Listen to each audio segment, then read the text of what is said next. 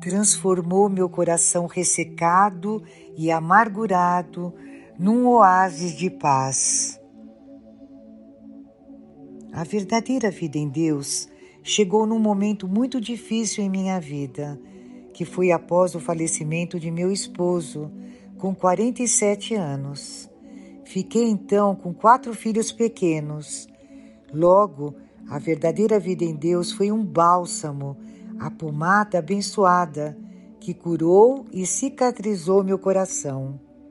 Durante dez anos eu usei esse bálsamo todos os dias e conheci Jesus através de suas mensagens nos livros de A Verdadeira Vida em Deus, que transformou meu coração ressecado e amargurado num oásis de paz, esperança e amor.